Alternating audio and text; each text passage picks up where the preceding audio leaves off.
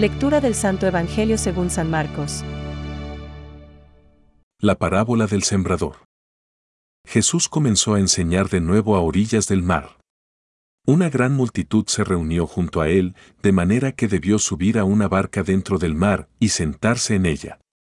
Mientras tanto, la multitud estaba en la orilla. Él les enseñaba muchas cosas por medio de parábolas, y esto era lo que les enseñaba. Escuchen. El sembrador salió a sembrar. Mientras sembraba, parte de la semilla cayó al borde del camino, y vinieron los pájaros y se la comieron. Otra parte cayó en terreno rocoso, donde no tenía mucha tierra, y brotó enseguida porque la tierra era poco profunda. Pero cuando salió el sol, se quemó y, por falta de raíz, se secó. Otra cayó entre las espinas. Estas crecieron, la sofocaron, y no dio fruto. Otros granos cayeron en buena tierra y dieron fruto. Fueron creciendo y desarrollándose, y rindieron ya el treinta, ya el sesenta, ya el ciento por uno. Y decía, El que tenga oídos para oír, que oiga. Cuando se quedó solo, los que estaban alrededor de él junto con los doce le preguntaban por el sentido de las parábolas. Y Jesús les decía, A ustedes se les ha confiado el misterio del reino de Dios.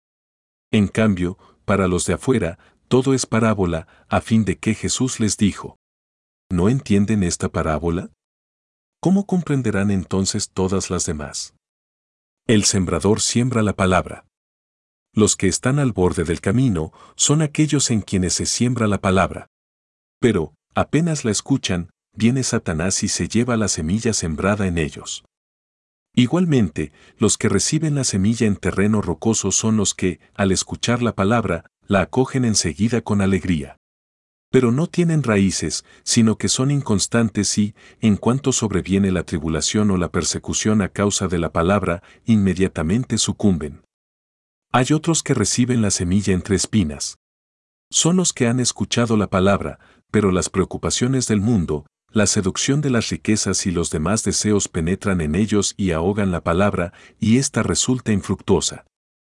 Y los que reciben la semilla en tierra buena son los que escuchan la palabra, la aceptan y dan fruto al 30, al 60 y al ciento por uno.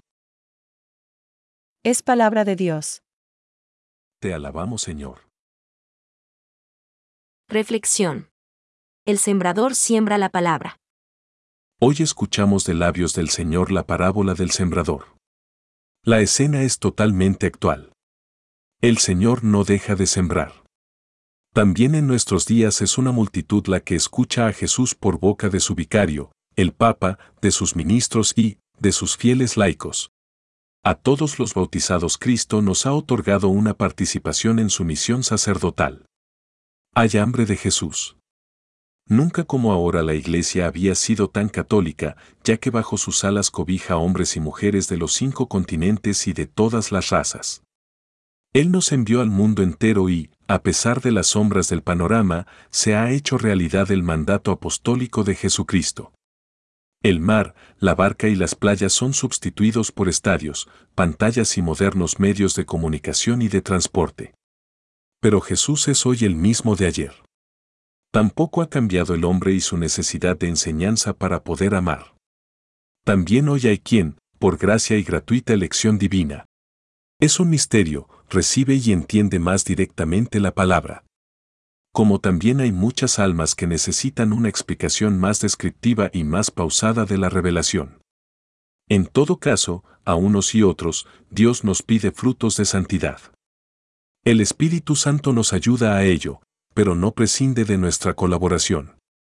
En primer lugar, es necesaria la diligencia. Si uno responde a medias, es decir, si se mantiene en la frontera del camino sin entrar plenamente en él, será víctima fácil de Satanás. Segundo, la constancia en la oración, el diálogo, para profundizar en el conocimiento y amor a Jesucristo. Santo sin oración. No creo en esa santidad. San José María. Finalmente, el espíritu de pobreza y desprendimiento evitará que nos ahoguemos por el camino. Las cosas claras. Nadie puede servir a dos señores.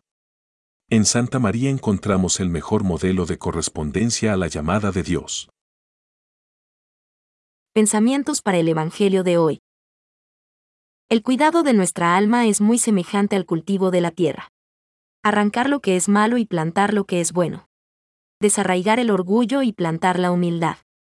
Echar la avaricia y guardar la misericordia. Despreciar la impureza y gustar la castidad.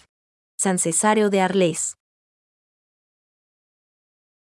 Arrojar la semilla es un gesto de confianza y de esperanza. Es necesaria la laboriosidad del hombre, pero luego se debe entrar en una espera, sabiendo bien que muchos factores determinarán el éxito de la cosecha y que siempre se corre el riesgo de un fracaso. No obstante eso, año tras año, el campesino repite su gesto y arroja su semilla. Benedicto XVI. Un cristiano debe querer meditar regularmente. Si no, se parece a las tres primeras clases de terreno de la parábola del sembrador pero un método no es más que un guía. Lo importante es avanzar, con el Espíritu Santo, por el único camino de la oración. Cristo Jesús. Catecismo de la Iglesia Católica, número 2.707.